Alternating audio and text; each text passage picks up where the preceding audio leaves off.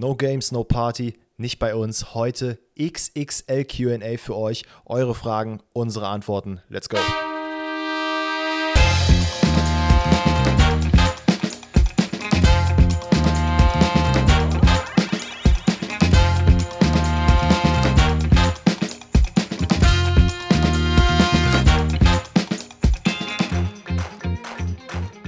Donnerstag, Pfosten rettet. Herzlich willkommen, Ladies and Gentlemen, auf ein neues heute QA. Äh, nur QA tatsächlich, äh, mit meiner Wenigkeit D-Nice und mir gegenüber Alex zum Grabo. Wir heißen euch herzlich willkommen zur neuen Folge. Äh, heute New QA. Aus dem Grund, dass wir uns einfach mal dachten, ey, wir haben jetzt zum ersten Mal seit gefühlt 100 Jahren mal kein Unter der Woche Spiel. Und dachten wir, das nehmen wir mal zum Anlass, dass wir einfach von euren Fragen ein paar mehr beantworten. Denn äh, da kamen wieder unendlich viele rein, unendlich viele gute Fragen.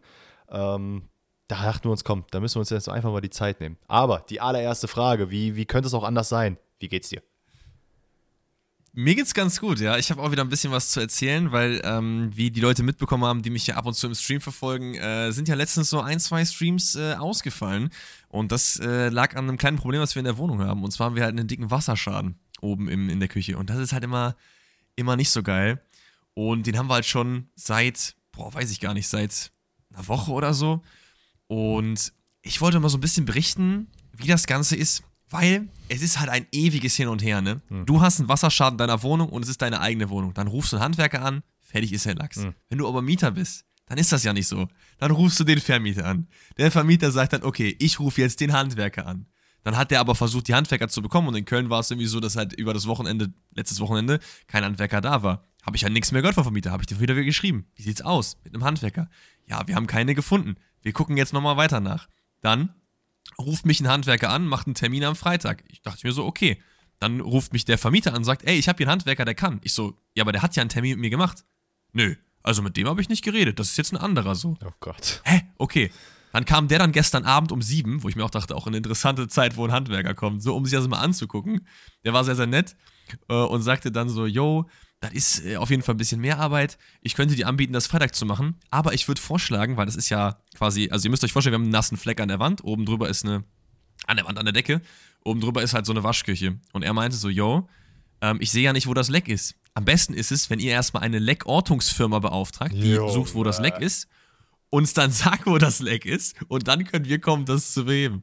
Naja, äh, long story short, am Freitag ist jetzt der Termin, um es dann wirklich zu beheben und ich hoffe dann, äh, also Freitagmorgen oder so. Und ich hoffe, danach äh, hören wir nichts mehr davon. Aber es war auf jeden Fall eine, eine, wilde Odyssee mit Termin hier, Termin da. Und du weißt, ich mag das ja auch gar nicht äh, irgendwie überall anzurufen und hinterher zu laufen. Das ist ja das Schlimmste so, ne? Ich finde das so nervig. Junge. Aber ja, Ey, das nur vielleicht als kurzes Insight. Warum, warum, ist Deutschland in vielerlei Hinsicht einfach so kompliziert? Ich schwör's dir, in Polen, du rufst einen Mann an, der wohnt am besten noch nebenan, der macht dir die Versicherung, der guckt, wo das Leck ist, der baut dir eine neue Waschmaschine zusammen und äh, verputzt dir noch die Wände. Alles für einen Fuffi.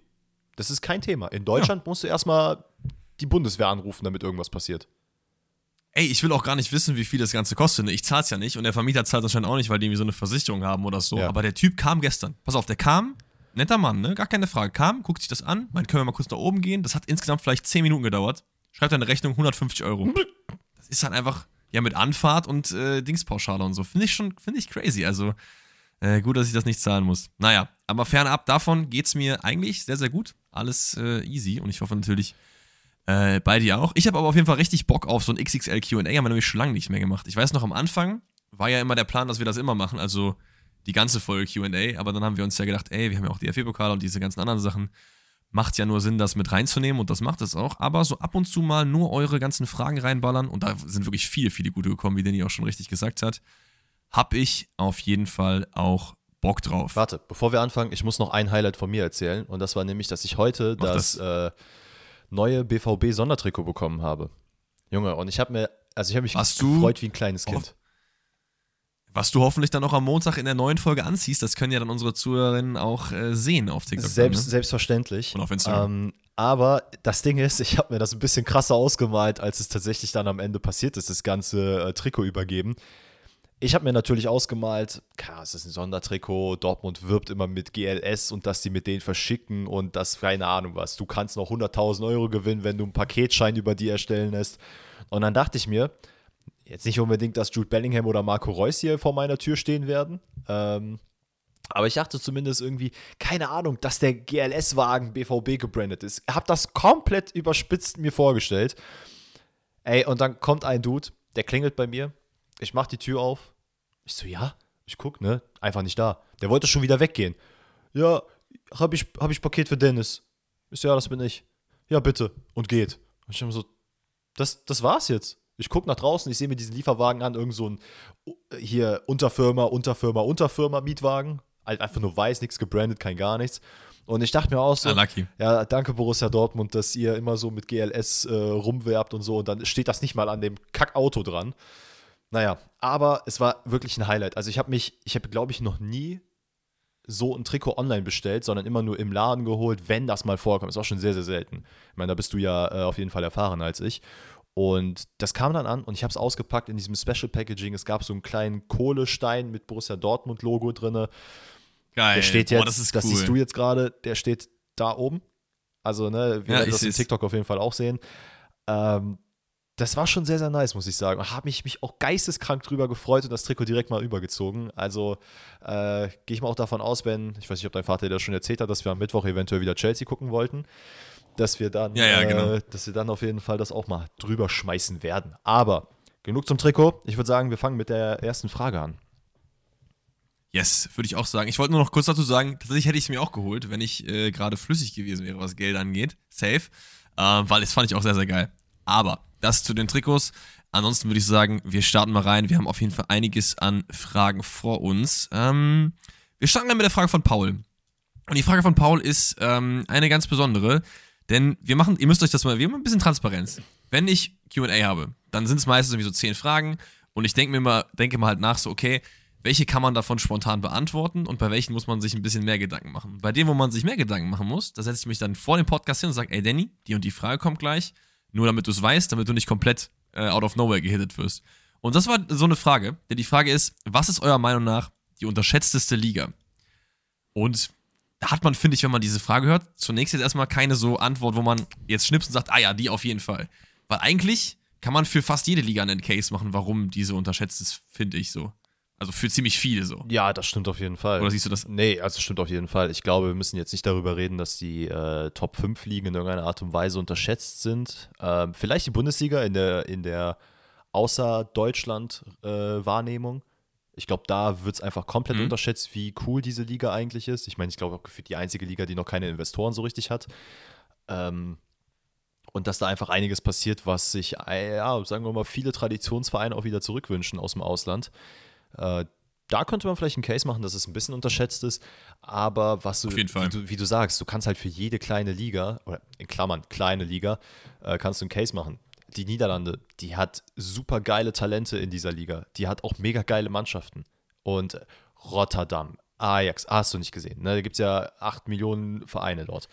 Ähm, Portugal wäre jetzt die, er- der erste Verein, ich meine, das haben wir auch tausendmal schon besprochen, das wäre der erste, äh, der erste Verein, sag ich, der erste, die erste Liga, wo ich sagen würde, okay, die ist in der öffentlichen Wahrnehmung auch ein bisschen unterschätzt. Ähm, einfach, Mhm. weil man so ein bisschen vergisst, wie viel Talente tatsächlich aus dieser Liga einfach auch kommen und dort auch größtenteils längere Zeit gespielt haben. Ob es jetzt bei den großen drei Vereinen Benfica, Sporting und Porto war oder auch bei den ganzen anderen. Äh, das könnt ihr übrigens auf den TikToks bei Grabo, auf, Tik äh, ja, ne, obviously, auf TikTok oder auf Instagram euch mal anschauen. Da lernen wir nämlich immer Neues dazu, wie viele Spieler eigentlich in Portugal gespielt haben. Das ist korrekt, ja, das ist auf jeden Fall richtig. Ähm, ja, ich finde auch, also ich finde sogar, du kannst halt, du kannst auf jeden Fall auch einen Case für die Serie A machen, dass die underrated ist, Mhm. 100%. Ich glaube, La Liga und Premier League würde ich das eher rausnehmen. Ich glaube, da kann man wenig einen Case für machen, einfach weil äh, so Real Barca wird die eh die, und Atletico auch wird die eh die ganze Zeit ins Gesicht gedrückt, dass die halt krass sind so und Premier League sowieso. Das ist eher so die overratedste Liga vielleicht sogar. Ähm, könnte man darüber, darüber so einen Case machen, also da eher nicht. Aber hätten wir Bundesliga, Serie A, wir haben die Eredivisie 100%. Man muss ja mal vor Augen führen, Ajax seit Jahren äh, in der Champions League sehr, sehr weit präsent. Ich habe gerade nochmal geschaut, äh, Rotterdam zum Beispiel kam ja auch in der letzten Saison einfach ins Conference League-Finale so und hat da auch jetzt nicht so schlecht gespielt. Ähm, Du hast noch PSV, du hast noch Alkmaar, du hast echt viele, viele geile Clubs dort. Aber ich würde auch tatsächlich am allerersten sagen, die äh, heißt ja nicht mehr Liga NOS, heißt ja Liga Portugal, richtig? Mhm. Weil vorher war es ja Liga NOS. Ähm, weil da sind einfach, wenn ihr euch mal anguckt, da sind wirklich echt viele, viele Vereine, ähm, die in den letzten Jahren oder auch schon länger, aber vor allen Dingen auch in den letzten Jahren echt konstant ähm, gute Leistung abliefern. Ich denke da auch an so Vereine wie zum Beispiel den SC Braga oder so, mhm. die wirklich auch kontinuierlich in die europäischen Wettbewerbe reinkommen und auch gute, ähm, äh, wie heißt es, gute Leistungen abrufen oder so. Auch Mannschaften wie also, Gemereich zum so Beispiel, die auch äh, schon durch und durch mal bei, in Europa mitgespielt haben. Und es, wie du sagst, es geht halt nicht immer nur um diese Top 3 Mannschaften, sondern dahinter kommt es immer mal wieder vor, ähm, ähnlich wie in der Türkei auch, ähm, für die man auf jeden Fall auch einen Case Stimmt, machen Türkei, könnte. Ja. Ähm, wo halt immer mal wieder hinter den Top-Mannschaften neue Teams nachkommen, die ein bisschen out of nowhere kommen und sich dann teilweise auch da oben festsetzen. Äh, in der Türkei war, glaube ich, ich will jetzt nicht sagen, Trabzon wäre irgendwie in irgendeiner Art und Weise krass unterschätzt gewesen, aber ich würde mal behaupten, so äh, vor zehn Jahren hat jetzt keiner gesagt, die werden mal Meister oder die werden da mal oben mitspielen. Jetzt ist das mhm. da halt gang und gäbe. Besiktas genauso. Das war, klar, das sind alles äh, riesengroße Vereine, aber es hieß eigentlich immer Gala und Fener. Und jetzt kommen halt immer, immer mehr. Äh, Antalya Sport genauso. Das sind ja alles Mannschaften, die so ein bisschen mehr aufs, äh, aufs Radar gekommen sind. Bei der Serie A zum Beispiel finde ich noch ganz interessant. Ich, das Thema hatten wir, glaube ich, auch schon mal in einer Folge kurz aufgemacht.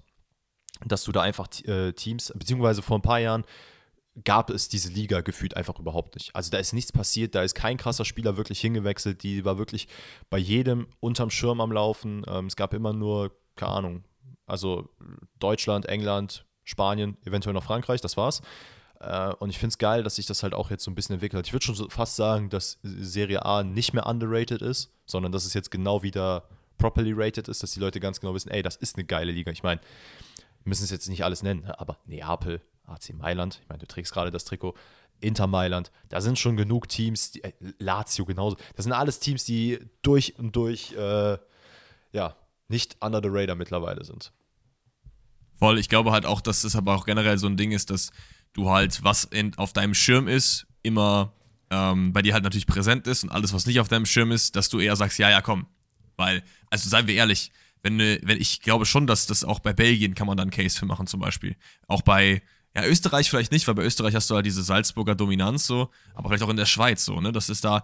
Der, der Unterschied zwischen äh, einem Schweizer Topclub und einem Bundesliga-Mittelfeldverein ist, glaube ich, nicht so groß. Wenn du jetzt die Young Boys zum Beispiel in die Bundesliga packst, die werden nicht absteigen. Da bin ich mir eigentlich ziemlich mhm. sicher so.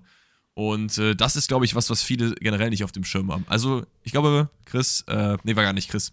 Ähm, ich glaube, dass die Antwort von uns beiden wahrscheinlich eher am ehesten Portugal ist, aber dass man den Case, wie gesagt, für für viele vielleicht, Sachen Vielleicht noch als letztes, kann. es muss nicht auch unbedingt nur, also ich meine, bei mir kam es jetzt so ein bisschen raus, dass das halt sehr viel mit Talenten und welche Spieler daherkommen. Ähm, tatsächlich auch einfach die Mentalität in dieser Liga. Also ich persönlich muss halt sagen, für mich, ich, ich mag es halt sehr, sehr gerne. Ähm, zum Beispiel auch mal hin und wieder mal, ne? ich, wir haben es oft gesagt, wir sind ja keine Zweitliga-Experten, aber hin und wieder gucke ich mir auch mal ein Spiel an, wenn das abends läuft, weil das einfach ein geiles, geiles Feeling ist. Es gibt halt dieses typische, ja, wie soll ich sagen, dieses typische Fußballfeeling, was man von wahrscheinlich, was viele ältere Leute jetzt auch sagen würden, vor 20, 30 Jahren hatten, bevor es diese ganzen Rieseninvestoren gab. Und das hast du halt in vielerlei Ligen, die einfach nicht in den Top 5 sind, äh, noch teilweise immer. Und ich glaube, das ist halt auch für mich persönlich ein großer Faktor, weswegen halt Leute das so ein bisschen underraten.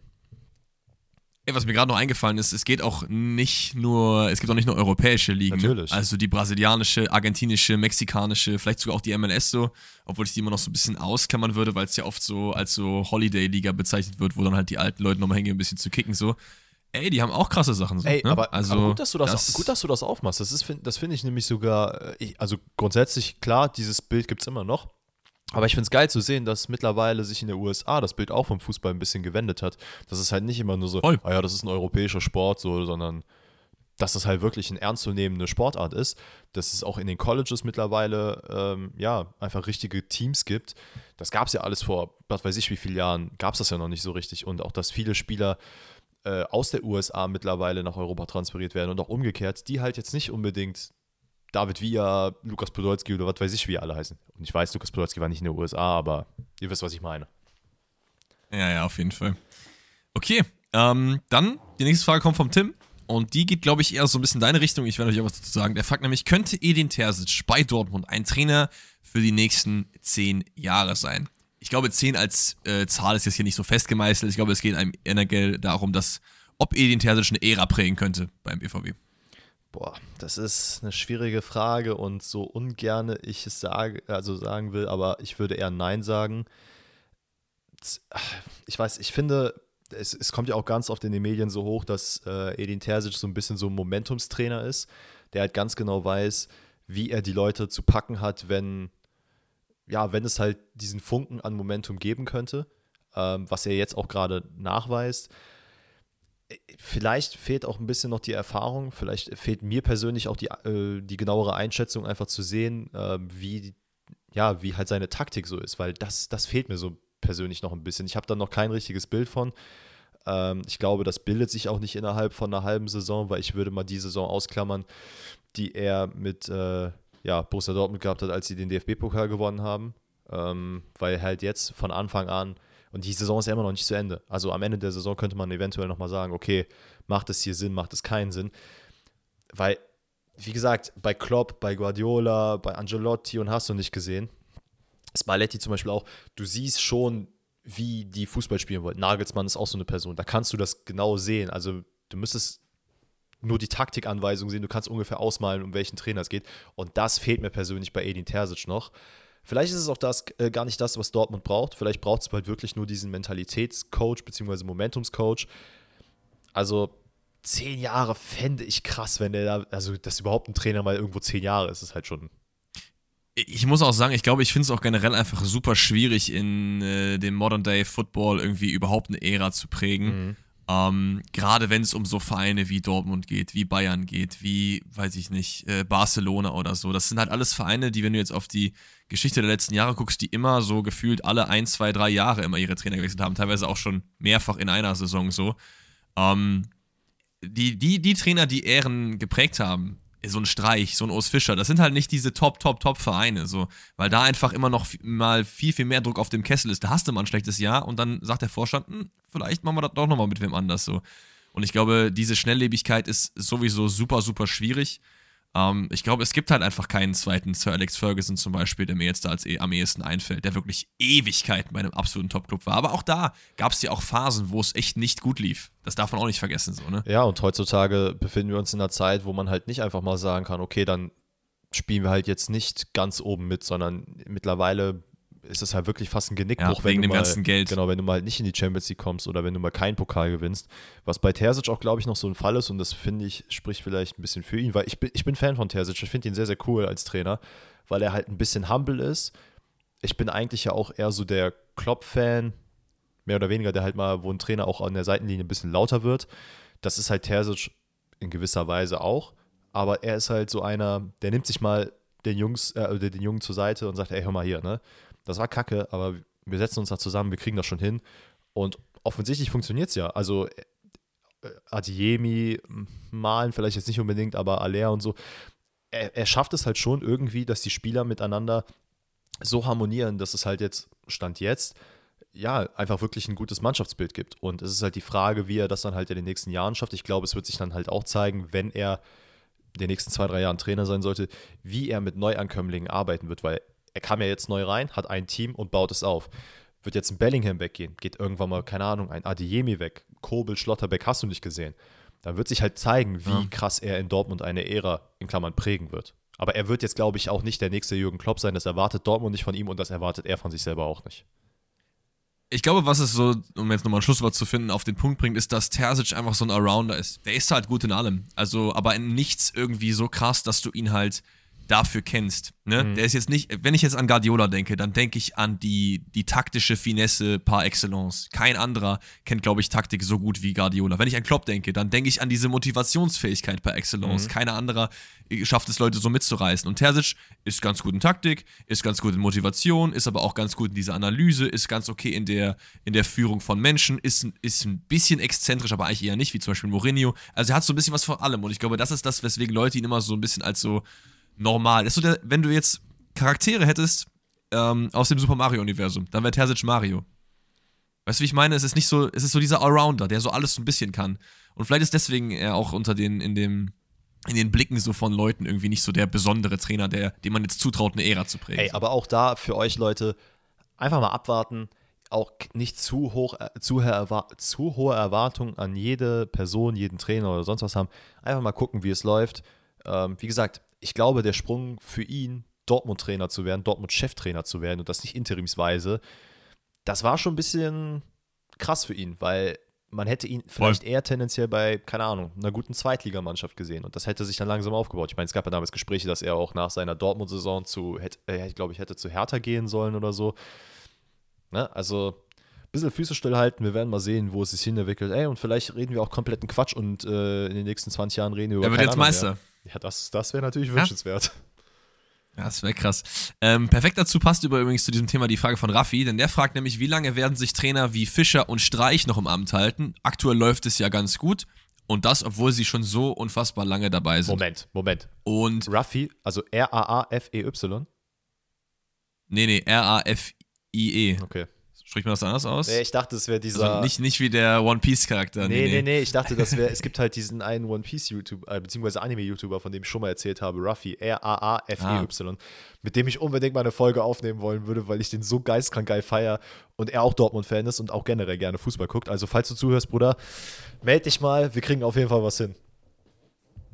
Genau, ähm, ja, also ich glaube, bei Streich vor allem ist der hätte gar keinen Bock mehr, woanders hinzugehen. Also da müsste es schon so schlecht laufen, dass Freiburg dann irgendwann sagt, okay, Christian, wie wär's, wenn wir jetzt mal eine neue Ära einläuten? Weil die Ära, die du geprägt hast, jetzt sich langsam dem Ende neigt und solange es halt bei Freiburg gut läuft, wird Streich halt da bleiben. Es, es kann halt bei Freiburg in meinen Augen nie so gut laufen, dass Christian Streich ähm, nochmal woanders trainiert. Ich glaube, das wird einfach nicht passieren. Nein, das glaube ich Bei nicht. Urs Fischer, bei Urs Fischer könnte ich mir das aber schon nochmal vorstellen. Oder du nicht? Ich habe bei Urs Fischer oder generell bei solchen Trainern, die so ja, unscheinbar gewirkt haben und jetzt halt einfach still und leise halt ein super Team aufgebaut haben und in den letzten Jahren gute Arbeit geleistet haben, habe ich ein bisschen die Angst, dass wenn es mal diesen Schritt geben sollte ins Ausland, dass ähm, ja, das einfach das zu krass wäre. Also wenn ein Urs Fischer in die Premier League wechseln würde, ja, ich will ihm gar nichts schlecht reden. Also wenn, ich kann mir vorstellen, dass er das sehr gut macht. Aber ich glaube, bei ihm ist es auch einfach, der fühlt sich in Berlin wohl, der deutschsprachiger Raum. Ähm, er selber spricht ja auch Deutsch. Das ist, glaube ich, schon, das sind sehr viele Faktoren, in denen man sich einfach wohlfühlt. Er hat natürlich auch mit Union jetzt Ne, bei allem Respekt, jetzt nicht die krass großeste, also größte Bühne, wenn er zum Beispiel im Stadion ist, ist ein super geiles Stadion, versteht mich da absolut, absolut nicht falsch, aber es ist halt ein Unterschied, ob du jetzt dort äh, trainierst und ein Spiel leiten musst oder im Camp Nou. Das sind halt zwei verschiedene Paar Schuhe und ich glaube, dass das einfach auch so ein Wohlfühlsfaktor ist, der dann ja in die Leistung mit einfließt. Genauso wie bei Streich auch. Und ich glaube auch gerade bei Streich, der hat einfach keinen Bock darauf. Warum sollte der denn jetzt nochmal was anderes machen? Wenn der Freiburg, wie du sagst, entweder wird Freiburg sagen, ey, hör mal, ne, Christian ist gut jetzt, oder er sagt einfach, ey Leute, ne, ist jetzt nochmal gut, ich bin fertig, ich habe da keine Lust mehr drauf. Ich wollte gerade sagen, die sind ja auch beide jetzt gehen, beide meine ich, auf die 60 zu, sind, haben die 60 noch nicht überschritten, soweit ich weiß, aber irgendwann kommst du auch halt in ein Alter, nicht jeder ist dann irgendwie, weiß ich nicht, äh, wie manch anderer Trainer, noch mit 75 dann im Amt. Wie hieß der Lucescu, hieß der doch, der so lang mhm. trainiert mhm. hat auch, ne? Trainiert er eigentlich immer noch? Keine Ahnung. Ähm, vielleicht haben die auch einfach dann irgendwie mit 61, 32 keinen Bock mehr. Und dann sagen die, yo, war eine geile Zeit, wir beenden das jetzt hier auf, einem guten, auf einer guten Note. Ich habe Union Berlin zum CL-Titel geführt. und äh, dann gehe ich jetzt mal in den Ruhestand. Also, ich finde es ich find's bei solchen Sachen sehr, sehr schwer zu sagen. Hättest du jetzt gefragt, nach jedem anderen Trainer der Bundesliga hätten wir uns dir, glaube ich, ein bisschen eine präzisere Antwort geben können. Bei den zwei ist es halt sehr schwer. Weil, aber ich glaube tendenziell schon eher noch sehr lange, weil es, selbst wenn jetzt irgendwie wieder eine Phase kommt, wo es nicht so gut läuft, dann wissen die Vorstände von Freiburg und Union auch, wem sie das Ganze zu verdanken haben und werden dann nicht bei der ersten Saison, wo es nicht mehr nach Europa geht, äh, sagen, jo, du bist jetzt übrigens weg. Aber äh, nicht, nicht mal das, sondern die wissen ja auch ganz genau, die haben ja Höhen und Tiefen erlebt, mit, also beide Vereine. Die wissen ganz genau, wir haben hier einen Trainer, der uns auch im schlimmsten Fall aus dem Abstiegskampf wiederholen kann. Und selbst wenn wir wieder absteigen, der bringt uns auch wieder hoch. Solange du jetzt nicht in irgendeiner Art und Weise einen Unmut in der Mannschaft fühlst, glaube ich, wird es auch keinen Grund ja, genau. geben. Also da wird die, Verantwort die Verantwortlichen werden auch ganz klar sagen, ey, wir wissen ganz genau, wen wir hier haben und müssen da jetzt nicht auf blind irgendwen rauspicken. No disrespect, Bruno Labbadia im schlimmsten Fall, der uns hier irgendwie wieder die Klasse hält. Ja, das stimmt, das stimmt. Okay, äh, nächste Frage kommt von dem Christian. Der liebe Christian hat äh, mal wieder so ein Vergleichsding, wo wir quasi zwei Elfs bekommen. Und wir müssen immer sagen, okay, welchen Torwart nehmen wir, links oder rechts, welchen Linksverteidiger links oder rechts und so weiter und so fort. Mhm. Ähm, und der hat mir eine kleine Aufgabe gegeben. Denn er hat geschrieben, Real Prime oder Barca Prime. Ihr könnt auch gerne ein Team aus beiden machen. So, das kann man jetzt auf zwei Arten verstehen. Entweder man sucht sich jetzt ein Team raus und sagt, okay, 2000 1 oder so war Real am krassesten oder 2015 und dann nehme ich das Team und vielleicht das mit einem Team, wo Barcelona krass war. Ich habe es aber noch einen Schritt weiter getrieben und ich habe jetzt aus beiden Vereinen eine Legendenelf quasi gebaut mit den besten Spielern, die je bei dem Verein waren, die man auch so als Vereinslegenden bezeichnen könnte. Und die beiden Elfs vergleichen okay, Ich wollte gerade sagen, okay, was, was ist dann unsere Aufgabe jetzt, wenn du das schon gemacht hast? Aber ja, let's go. Ja, ja, ja, genau. Wir haben, wir haben, wir haben Real Legendenelf ah, okay, und okay, okay, Barca okay, okay. Legendenelf. Ja, dann let's go, da habe ich Bock drauf. Ne? Wir fangen an, wir fangen an mit dem Keeper. Da habe ich bei äh, Real Casillas genommen. Ich glaube, das ist relativ klar. Ja, ich, ich, ich Und wäre bei Barcelona-. Ja, ja. Und bei Barcelona Valdez. Casillas. Ja, also ich glaube, das ist einer der, also einer der easieren Picks. Obwohl Valdez auch nicht bad war, muss man sagen. Ey, Valdez war auch Keine Frage, das war, äh, war ein supergeiler Keeper, aber Casillas, was der Mann teilweise auch mit seiner Größe, der ist halt so der krassere Jan Sommer gewesen. Also der Mann war auch keine 1,90 Bad. Ja. äh, und hat da Sachen rausgefischt, hat da die Mannschaft als Kapitän auch angeführt teilweise. Der ist einfach, der ist wirklich hammergeil. Also Big, Big Fan. Ich bin sehr, sehr glücklich Voll. darüber, dass ich den übrigens einmal live sehen durfte.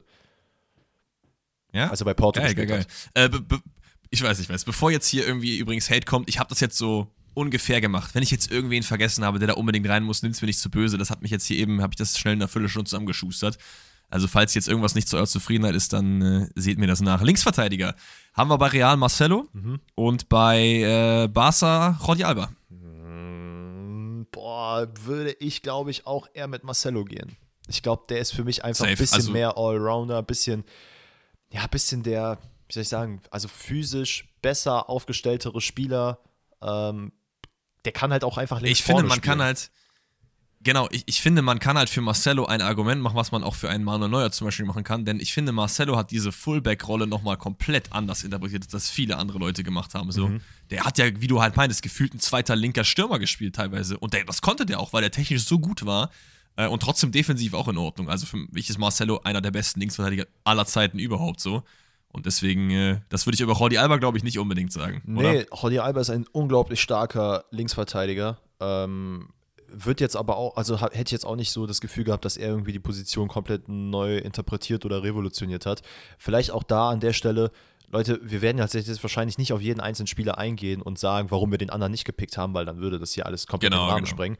Versteht uns nicht falsch. Ich meine, Alex hat sich ja was dabei gedacht, dass er hier eine Legendenelf von beiden Teams aufgestellt hat. Das sind alles geisteskrank geile Spieler. Ne? Also das ist aber Ja, jeder, der, außer Frage. also, also jeden dieser Leute würde ich sofort in die Bayern 11 jetzt tun. 100 Prozent. auch in deren irgendwo Alter jetzt. irgendwo kriege ich die schon, irgendwo kriege ich die schon unter. Ja, es sind auch ein paar Leute dabei, die tatsächlich jetzt noch spielen, ne? Also es, so ist es nicht. Ähm, erster Innenverteidiger haben wir bei Real Madrid Fernando Hierro. Ich weiß nicht, wie viel du zu dem sagen kannst. Ähm, und auf Barcelona-Seite haben wir Gerard Piquet. Ja gut, ich muss ehrlich gestehen, von dem anderen könnte ich jetzt nicht sehr viel sagen und äh, hätte auch tatsächlich eher Girard Piquet genommen, aus dem Grund. Ich, ich hätte auf jeden Fall Fernando Hierro genommen, weil wenn ich, was, was sagst du, wenn ich dir sage, dass Sergio Ramos ein sehr torgefährlicher Verteidiger war, aber dass Hierro über die, die Zahlen von Ramos lacht, was Tore angeht. Echt? Und der hat nicht die, Elf, der hat nicht die Elfmeter geschossen, also manche, nicht alle. Okay. Fernando Hierro, wie viele Tore hat Sergio Ramos in seiner Karriere? Was würdest du schätzen ungefähr? Mit Nationalmannschaft. Boah, ich kann mir schon vorstellen, 120. 101. Boah. Fernando Hierro hat Fernando Hierro hat wettbewerbsübergreifend 140 Tore erzielt. Dieser Mann war ein Monster vor dem Kasten Alter. teilweise. Es ist schon wild. Deswegen würde ich schon mit Hierro gehen, auch wenn man Piquets Karriere, kranker Typ, kranker Typ. Ja, bei, bei Piquet ganz Ähm, kurz, bei Piquet ist es halt einfach dieses, der ist halt einfach Chef gewesen.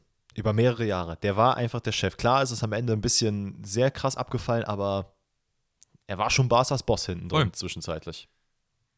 Ich habe halt vor allen Dingen auch einfach so ein Fable für so Geschichten wie bei Hierro. Das sind so Leute, die haben halt viele Leute nicht auf dem Schirm. Ich gucke mir dann so die Statistiken an. Ich finde es einfach geil. Also w- hätte ich niemals gedacht, so, dass der so krank war.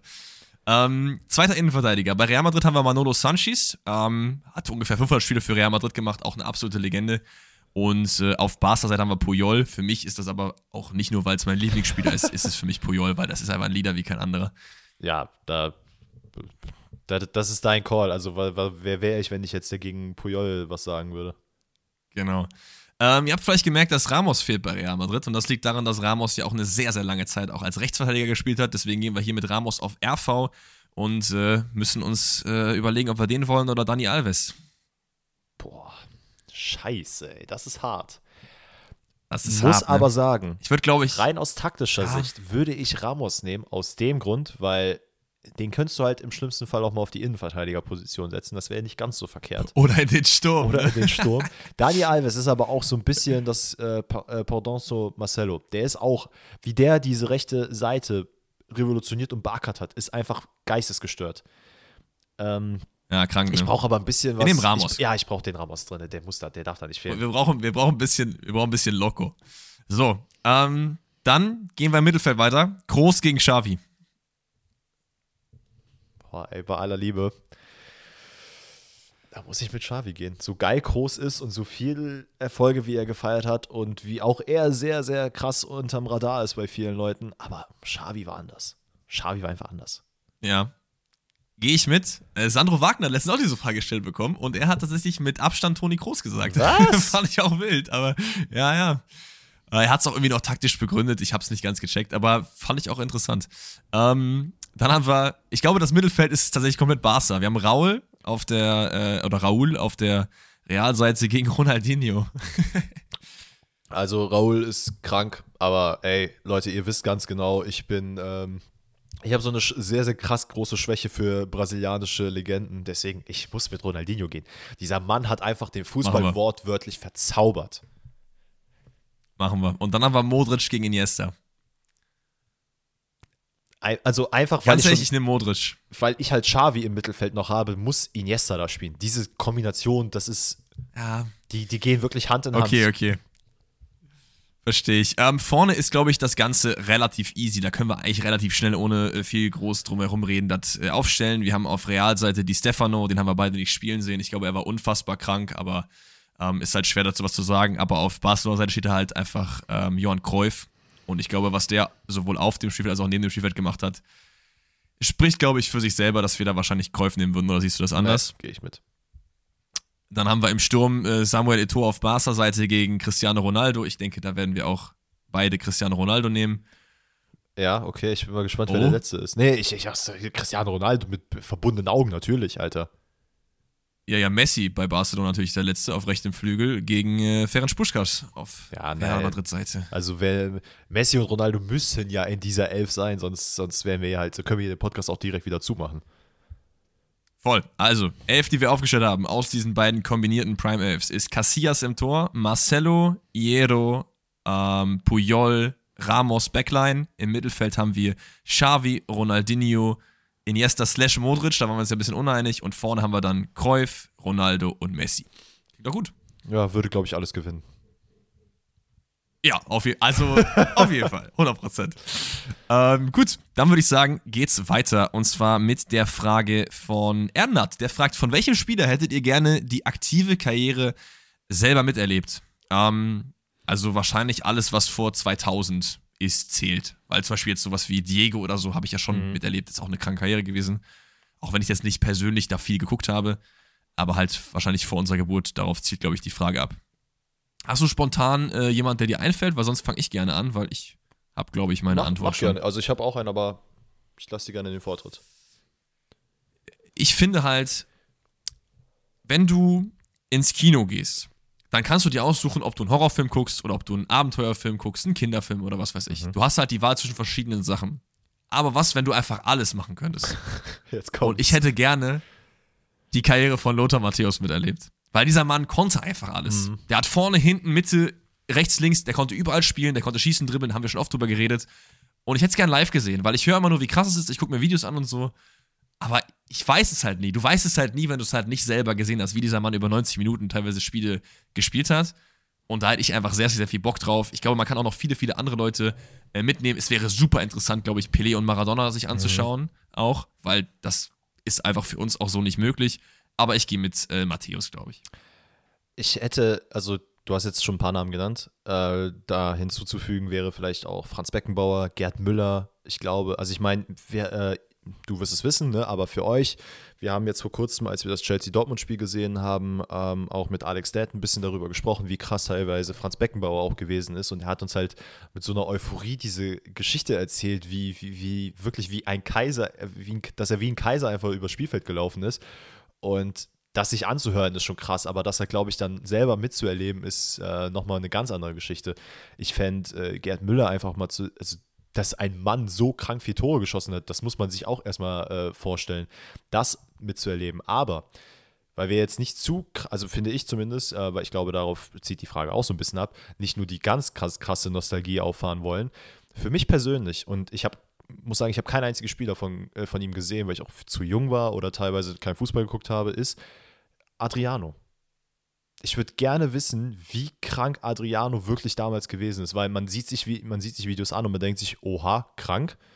Aber ich muss sagen, wenn ich ein bisschen Fußball geguckt habe damals, dann war es eher Ronaldo-seitig und habe halt meinen Fokus nur auf ihn gesetzt, ähm, also R9. Und Adriano, boah, das, also wirklich, da, den kennt man halt nur gefühlt als kleiner Junge von, äh, von Pest, dass man weiß, dass er 99 Schusskraft hatte. Ja, das würde ich, ich würde einfach die Karriere ja. einmal komplett miterleben. Im Idealfall natürlich auch ohne diesen, äh, den Verlust seines Vaters, weil ich glaube, dann würden wir heute nicht über also das wäre vielleicht ein bisschen krass gesagt, aber dann würde man, glaube ich, neben Ronaldo Messi auch auf jeden Fall nochmal Adriano mit in, in die Verlosung reinnehmen. Ey, das äh, ist auf jeden Fall ein valider Take in meinen Augen. Äh, fair, okay. Äh, nächste Frage kommt von Prinz oder Prinz, ich weiß nicht, oder keine Ahnung, Prince, I don't know. Äh, wer holt sich die Premier League? Arsenal oder City? Ey, ich muss sagen, es ist tatsächlich ja jetzt wieder ein bisschen enger geworden was ich gar nicht auf dem Schirm hatte. Also irgendwann vor zwei Wochen hieß es noch so, dass äh, Arsenal 15 Punkte vor Manchester City ist. Zwei Wochen vergangen, ist irgendwie 40 Spieltage schon dazwischen gewesen, weil in der Premier League so viel gespielt wird und plötzlich ist es punktgleich. Ähm, ich ich habe jetzt gar nicht auf dem Schirm, wie der aktuelle Stand ist, wie der, das müsste ich jetzt einmal. Fünf Punkte Vorsprung. Arsenal hat 60 und City äh, 55 bei ähm, noch zu spielenden, ich glaube, 13 Spielen. Okay. Ähm, es wird sehr interessant zu sehen sein. Ich glaube, es ist halt, ja, ich will nicht sagen, Manchester City hat jetzt noch eine äh, bisschen krassere Belastung durch die Champions League. Aber man sieht hier und da, dass Manchester City auch so ein bisschen, ja, ein bisschen schleifen lässt in einigen Spielen. Ich meine, jetzt gegen Leipzig-Spiel, ähm, in der Premier League gab es jetzt auch das ein oder andere Spiel, wo man sich auch dachte, na, irgendwie weiß nicht, so diese, die Brillanz, die man am Anfang hatte, wo man Haaland wirklich für vier Tore für die ersten 20 Minuten einbinden konnte, das geht gerade, habe ich so ein bisschen das Gefühl, verloren. Man hat jetzt im FA Cup äh, wieder recht solide gespielt, allerdings auch gegen, ich glaube, Zweit- oder Drittligisten. Ähm, mhm. Und bei Arsenal habe ich eher das Gefühl, dass es einfach eine Konstanz ist und einfach ein viel, viel krasserer Hunger auf diesen Titel. Ähm, die haben halt alle so Bock da drauf und die spielen wirklich um ihr Leben. Und ich habe aktuell nicht das Gefühl, als würde es da in den, ja, in den nächsten Spielen irgendwie nochmal einen krassen Einbruch geben. Also ich kann mir schon vorstellen und wünsche es mir auch wirklich von Herzen, äh, dass Arsenal die Meisterschaft holt.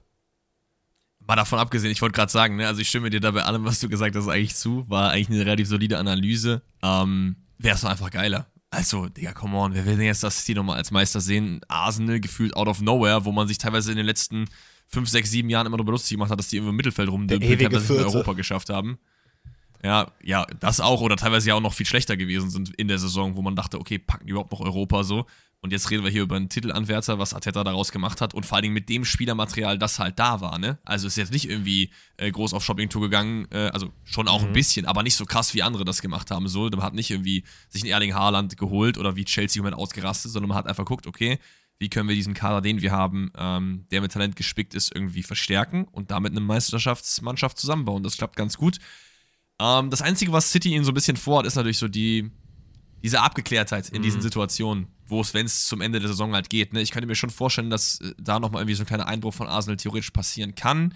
Ich glaube es aber eigentlich nicht, weil es eigentlich schon so ist, wie du gesagt hast. Und ich würde es mir auch auf jeden Fall nicht wünschen. Es wäre schon geil, wenn die die Meisterschaft was halt, nicht Was sind. halt auch geil ist, ist, ich finde Arteta einfach unglaublich geil. Diese Geschichte mit ihm, dass er jetzt die letzten paar Jahre, äh, die er bei Arsenal ist, ich weiß gar nicht, wie, wie lange der jetzt schon da ist. Ich glaube, drei Jahre, vier Jahre? Drei Jahre meine ich. Mhm. Ähm, dass am Anfang halt nichts funktioniert hat und man nicht den Eindruck hatte, okay, äh, hier wird sich irgendwas ändern. Und man aus Arsenal, äh, Arsenal sich gesagt hat, okay, ey, wir halten an dem Mann fest, wir glauben an den. Und er halt wirklich so ein bisschen immer weiter über seinen Schatten hinausgewachsen ist und einfach jetzt wirklich ein grundsolider, also was heißt grundsolider, der ist ein super Trainer und ich glaube er, um da nochmal vielleicht einen kleinen äh, Schwenker zu dieser Terzic-Frage äh, zu machen, der ist ein Mann, der, glaube ich, in, bei Arsenal nochmal was Krankes bringen kann. Zumindest aus, also in der Arsenal-Bubble wird er auf jeden Fall oder hat es sogar schon eine Ära geprägt. Ähm, ich glaube, da kann noch was richtig Krasses werden. Ja, vielleicht. Wäre auf jeden Fall äh, wild. Weiter geht's mit der Frage von Frederik, auch ein bisschen aktuelleres Thema. Der fragt nämlich Meinung zu Kamada und Awa-Transfer. Der Witz ist, ich habe das Danny eben erzählt, dass diese Frage dabei ist, weil sechs Vorbereitung. Und er hat nicht mal mitbekommen, dass Awa überhaupt bei Frankfurt im Gespräch ist. Das heißt, äh, ich erkläre euch jetzt mal kurz, worum es überhaupt geht. Also, ähm, Daichi Kamada kennen wir alle, Spielmacher von Eintracht Frankfurt. Äh, Japaner, krasse, krasse Technik vorm Tor. Manchmal ein bisschen hapert's, aber ein absolut geiler Spieler. Ist wahrscheinlich ablösefrei weg im äh, Sommer, weil ich glaube, dass einige Clubs da äh, anklopfen und Bock auf den Jungen haben. Und äh, ich, nicht, dass er jetzt keinen Bock auf Frankfurt hat, aber ich könnte mir schon sehr gut vorstellen, dass er eben geht. Und äh, Krösche hat anscheinend laut mehreren Quellen einen Ersatz oder mehr oder weniger Ersatz für ihn aufgetan und das ist Hussein Aouar, 24 Jahre alt, aktuell äh, Arbeitgeber ist von ihm Olympique Lyon. Ist so ein bisschen wenn ihr jetzt an Hussein Aouar denkt, dann werden viele, gerade auch die Leute, die FIFA spielen, denken, okay, krass, dass er zu Frankfurt geht. Man muss so ein bisschen dazu sagen, dass er so einen Tick seinen Stammplatz bei Lyon teilweise verloren hat, aufgrund einer Verletzung. Ähm, Marktwert war mal, glaube ich, bei 55, ist jetzt mittlerweile auch erst äh, schon bei 25, 20 Millionen. Also es ist auf jeden Fall ein bisschen im, im Downfall. Ähm, also ist schon ein krasser Transfer. Und ja, was bleibt noch zu sagen, ist noch nicht fix. Also es ist, ich habe eben einen Artikel gelesen, wo drin stand, er ist gerade beim Medizincheck gewesen heute. Ähm, aber habe ich jetzt nicht weiter verifiziert. Also kann auch immer noch sein, dass das platzt. Wir haben alle schon die Isco-Transfers äh, links und rechts gesehen, ne, die dann im Endeffekt auch noch kollabieren. Aber wir können ja mal trotzdem unsere Meinung dazu sagen, wenn es jetzt zu dem Transfer kommen würde. Also, ähm, ja, aus Dortmunder Sicht ist es natürlich äh, eigentlich ganz gut, weil es ja heißt, dass Kamada so, ja, schon so zu 80 Prozent wenn nicht sogar ein bisschen mehr schon bei Dortmund ist, soll da jetzt auch äh, Kehl, soll ja schon mit äh, Beratern und hast du nicht gesehen, alles schon verhandelt haben, soll auch gut Geld bekommen. Ey, fände ich sehr krass. Ähm, ich meine, aus, aus Dortmunder Vergangenheit weiß man, dass man auf jeden Fall, sagen wir mal, ein glückliches Händchen mit Japanern hatte. Warum soll Kamada nicht der Nächste sein? Ähm, Klingt halt auch einfach geil, ne? Also Kamada, Kagawa, das passt eigentlich perfekt. Ja, ist voll geil. Also ich fände es richtig cool. Ich mag äh, Daichi Kamada sehr, sehr gerne. Ich muss auch sagen, ich hatte ihn, ja, keine Ahnung. Also ich hatte ihn anfangs, äh, als ich mich mehr auch mit, als Frankfurt natürlich auch größer wurde, habe ich mich nicht wirklich viel mit ihm beschäftigt, weil ich mir dachte so, ja, hm, okay. Was glaube ich aber auch viele von uns hatten, weil keiner hat irgendwie Frankfurt so richtig auf dem Zettel, bis die dann natürlich immer weiter sich nach oben gekämpft haben, außer die Fans. Äh, und es ist krass zu sehen, dass halt dieser Spieler auch einfach in diesen großen Spielen, wie jetzt gegen Neapel, einfach auch keine Angst hat, nach einem 2-0-Rückstand vorne mitzuspielen und da Sachen zu machen. Äh, und auch wenn es dann alleine sein muss. Ich glaube, es ist ein sehr, sehr, sehr, sehr geiler Spieler, der sowohl ähm, in die Zweikämpfe gehen kann, als auch einfach diese nötige Kreativität, die man auch bei Dortmund im Spiel braucht, ähm, die ja jetzt gerade so Brandt und Bellingham so ein bisschen abruft. Ich glaube, das ist schon sehr, sehr, sehr geil, insbesondere auf Hinblick auf, wenn Bellingham eventuell weggehen sollte. Der Hut ist ja jetzt auch weg, dass man dann mit Emre Can und Özcan eher so diese Defensive festmachen kann und dann vorne macht, was ihr wollt. Das fände ich sehr geil, wenn er zu Dortmund kommen würde. Hussein Aouar finde ich sehr interessant. Ich muss halt ehrlich gestehen, ne, ich, wenn ich halt arbeite, dann gucke ich halt nicht oft auf mein privates Handy, weswegen ich jetzt keine Fußball-News mitbekommen habe. Deswegen ist das wirklich komplett nicht auf meinem Zettel gewesen. Finde es aber geil, dass Frankfurt mittlerweile in so einer, äh, ja, in so einem Regal überhaupt zugreifen kann. Äh, klar, ne, wie du sagtest, hatte jetzt in letzten, letzter Zeit ein bisschen Schwierigkeiten, wie, äh, nicht gespielt oder war verletzt. Nichtsdestotrotz ist dieser Mann echt sehr, sehr krass. Wovor ich ein bisschen Angst habe, das ist wirklich so ein bisschen die Angst, die ich habe, äh, ist, es heißt ja wirklich seit Jahren, dass das ein übertrieben krankes Talent ist, beziehungsweise ein sehr, sehr krasser Spieler, der noch sehr viel Potenzial hat. Und ich frage mich einfach, es muss doch einen Grund gegeben haben, weswegen Mannschaften wie, der war ja bei Bayern München im Gespräch, keine Ahnung, Manchester United, Real Madrid, hast du nicht gesehen, die waren alle, standen Schlange bei ihm, warum keiner abgezogen hat und gesagt hat, komm, den nehmen wir jetzt. Das macht mir ein bisschen Angst, aber ich kann mir schon Kön sehr geil Könnte halt natürlich auch was mit der Verletzung als zu tun haben. Ne? Ich weiß jetzt nicht, wann das genau war. Ähm, du hast natürlich recht, dass das eher so, ein, eher so ein bisschen eine Red Flag ist. Auf der anderen Seite ist das Risiko hier halt in meinen Augen nicht so super groß, weil du zahlst nicht 20, 30 Millionen für diesen Transfer, mhm. du zahlst halt das Handgeld. Und das Handgeld soll sich auf, ich glaube, 5 Millionen belaufen. Ich weiß nicht, was er an Gehalt bekommen würde, das wird wahrscheinlich auch eine ganze Stange sein, wenn der dann durchgeht. Aber du hast halt nicht eine riesengroße Ablösesumme, die dahinter halt steht. Ne? Das heißt, es ist immer noch ein großes Risiko, aber nicht so unfassbar groß, wie wenn das jetzt, weiß ich nicht, äh, ein Rekordtransfer deines äh, Vereins irgendwie natürlich, werden natürlich. würde. So, ne? Ich finde es ich find's halt auch einfach Also geil, äh, nochmal, ne, dass Frankfurt überhaupt in diesem Regal jetzt greifen kann und solche Spieler in die Bundesliga holt, ist so geil, weil es ist halt, äh, da müssen wir uns generell einfach mal nochmal vor Augen führen, wie, wie nice diese Situation gerade ist. Dass halt nicht nur Mannschaften wie Borussia Dortmund und äh, Bayern München vermeintlich große Spieler, tendenziell eher Bayern München, äh, in die Bundesliga holt, sondern dass es halt jetzt Vereine gibt wie Union, die an Isco dran waren, was ein sehr, sehr großer Name ist. Äh, dass wir jetzt auch generell wahrscheinlich in der nächsten Saison bei Union Berlin den einen oder anderen interessanteren Transfer vielleicht sogar noch sehen werden. Dass Mannschaften wie Leipzig halt wirklich, ne, so, so egal was man von Leipzig hält oder von den Mannschaften generell, aber dass die halt unglaublich nice Talente in die Bundesliga holen, ähm, teilweise auch wirklich die Spieler noch länger halten können dass jetzt Frankfurt noch hinzukommt, das ist halt sehr, sehr, sehr, sehr geil für das Bundesliga-Bild. Und dann kommt man vielleicht auch aus Bundesliga-Sicht so ein bisschen aus dem Radar raus und, äh, beziehungsweise, nee, unterm Radar hervor und zeigt sich, ey, guck mal, wie geil wir eigentlich sind. Ja, voll. Also, äh, ich bin trotzdem gespannt, ob es durchgeht. Ich denke wahrscheinlich schon. Also, meistens ist es ja so, wenn die, wenn mehrere Quellen sagen, Medizincheck steht bevor und so, dass dann, das kennt meistens nicht mehr das Boot. Wir haben zwar schon äh, alles gesehen, aber ich glaube, das wird schon durchgehen. Und äh, Kamara zu Dortmund wäre auf der anderen Seite natürlich auch nicht schlecht für die Aber Bundesliga, es gab noch, wenn der da es gab bleibt, noch kein weil Here You Go von Fabrizio, oder? das äh, steht noch aus, genau. So, dann würde ich sagen, machen wir weiter mit der nächsten Frage vom lieben Lukas. Das ist mal wieder so ein overrated, fairly rated, underrated Ding. Er hat mir fünf oder uns äh, sechs Spieler genannt.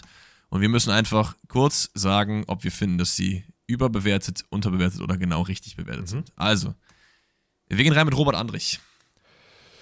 Oh, äh, ich glaube, ein bisschen unterbewertet, weil er zeigt echt in den letzten Jahren sehr, sehr geile Leistungen. Äh, auch sehr, sehr stabile Leistungen. Und ziemlich sicher, dass er un- underrated ist, mit, äh, jetzt wenn ich gerade so drüber rede, weil offensichtlich hat Hansi Flick noch nicht gecheckt, dass der Mann eventuell für den DFB interessant sein könnte. Ja, sehe ich äh, genauso. Ich denke, man könnte. Es ist nicht der underratedste Spieler aller Zeiten. Mhm. Also, ich glaube, es gibt schon einige, die sagen, ey, Robert Andrich ist krass so. Ähm, aber ich würde ihn zwischen fairly und underrated sehen. Ja, eigentlich genauso wie du. Nächster Spieler ist Sebastian Aller. Äh, Finde ich genau richtig geratet. Ja, also ähm, overrated in meinen Augen nicht, weil das einfach extrem schwer zu sagen ist, vor allem jetzt nach der Krankheit, wie kannst du so jemanden overrated nennen, so, also würde ich halt nicht checken, Ja. aber underrated genauso wenig, weil er schon auf großen Bühnen gezeigt hat, ähm, was er kann und ich glaube, viele auch bei dem Transfer zu Dortmund gedacht haben, okay, das wird jetzt der krasseste Stürmer in der Bundesliga, Ja, klar. was auch nicht passiert ist. Natürlich nicht, auch wegen der Krankheit halt so. Deswegen würde ich halt perfekt sagen, äh, fairly rated geht Ja. da eigentlich am easen fit. Äh, Borna Sosa ist der nächste. Boah. Ich muss echt, ich, Für, also für mich auch, für mich auch fair. Also, ähm, weil ich würde nicht underrated sagen, weil Borna Sosa hat teilweise echt Phasen gehabt, wo er, sagen wir mal, nicht so gut gespielt hat. So, das lag vielleicht auch an dem Komplex Stuttgart, wo er halt eben drin ist, so. Aber ist jetzt für mich kein Spieler, wo ich sage, boah, der ist underrated, weil wie oft ich schon von irgendwelchen Leuten gehört habe, boah, bester Flanker der Liga und so, das ist dann nicht underrated. Also für mich nee, ist das für auch mich fair. wäre es tatsächlich eher die andere Richtung. Für mich ist es ein bisschen overrated. Oh, krass. Ich finde ihn, ich finde, das ist ein super geiler Spieler, ein sehr, sehr starker Flankengeber, einer, der auch wirklich Stuttgart so ein bisschen den Arsch gerettet hat in den letzten, in den letzten Jahren, ähm, beziehungsweise auch wieder hochgeholfen hat. Aber auch da die gleiche Geschichte wie bei Awa. Ähm, der Junge ist halt seit 100 Jahren gefühlt in Gesprächen für die ganz großen Teams. Der spielt ja auch also in, in Kroatien in der Nationalmannschaft Stamm und so.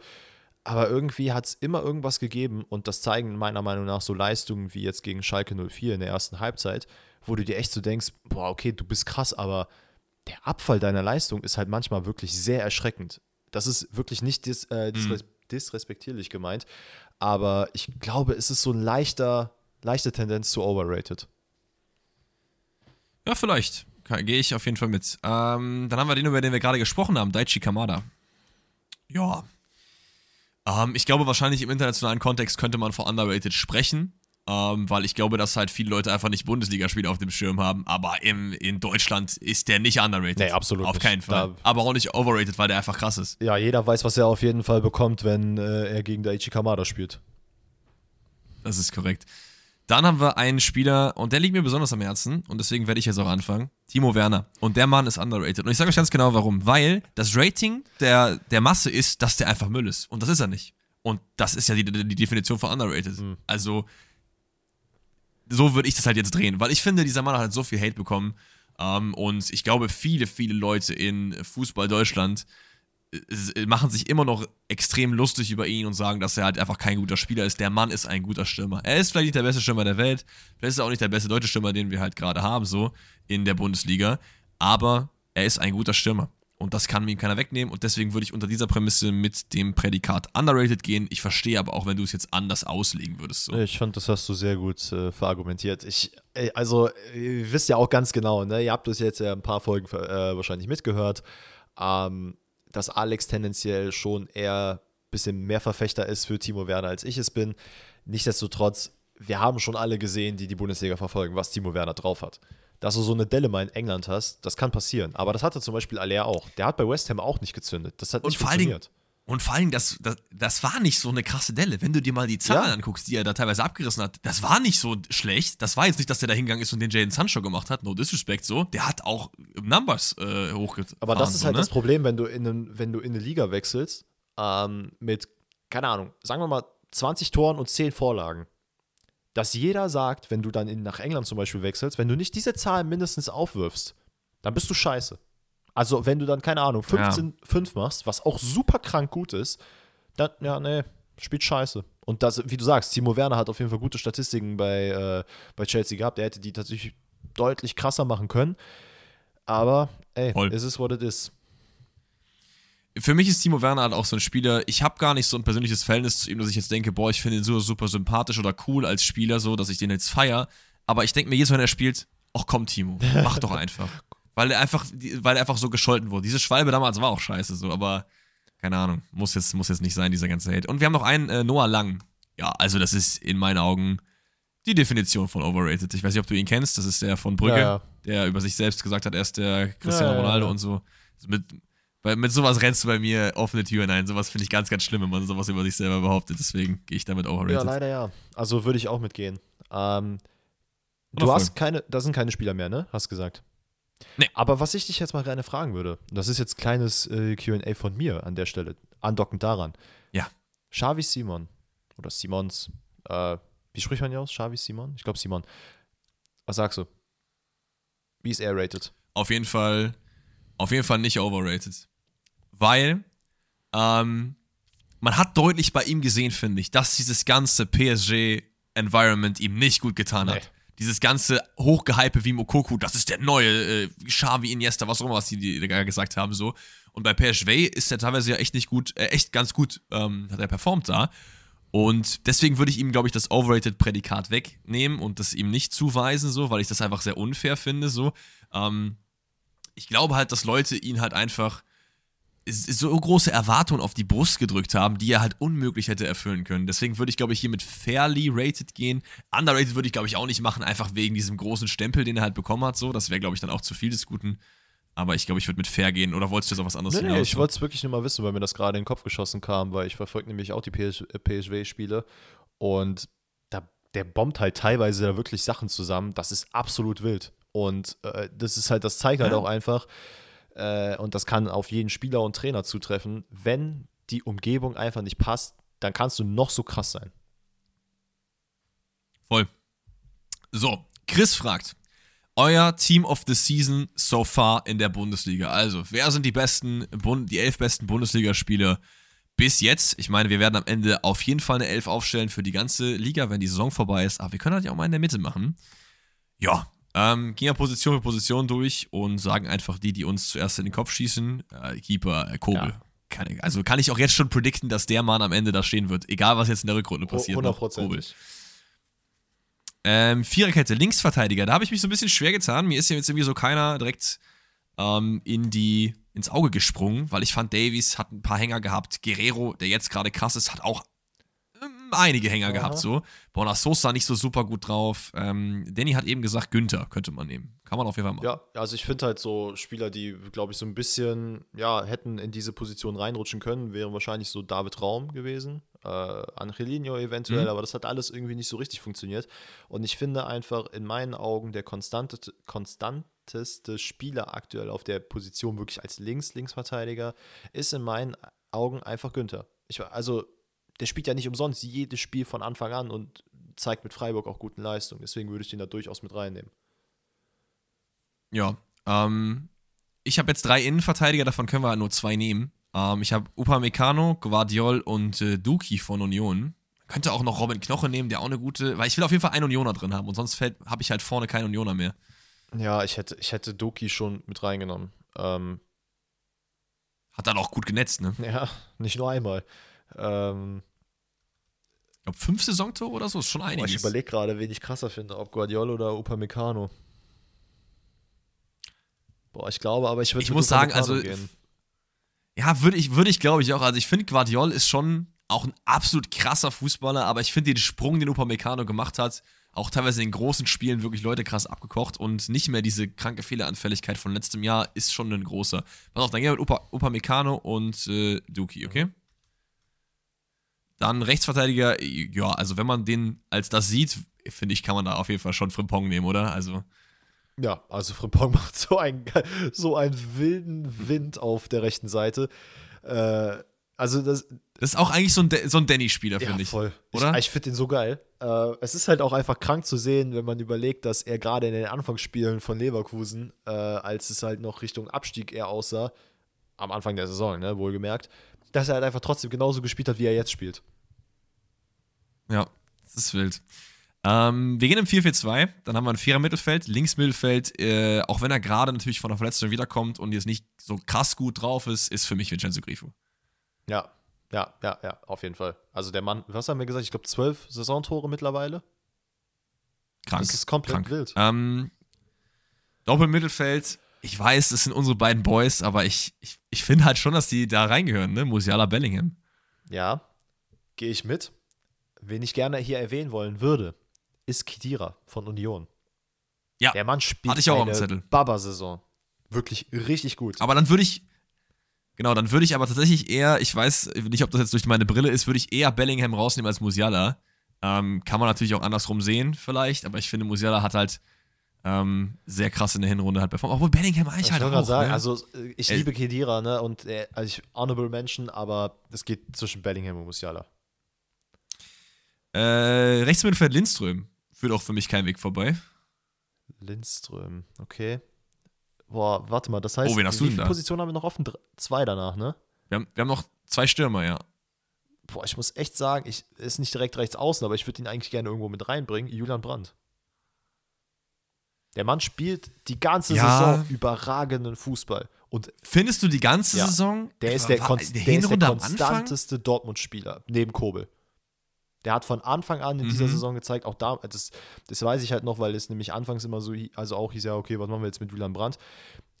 Lassen wir mal vielleicht die ersten zwei, drei Spiele raus, aber du hast halt wirklich gesehen, selbst in den Scheißphasen hat Julian Brandt teilweise echt gut gespielt.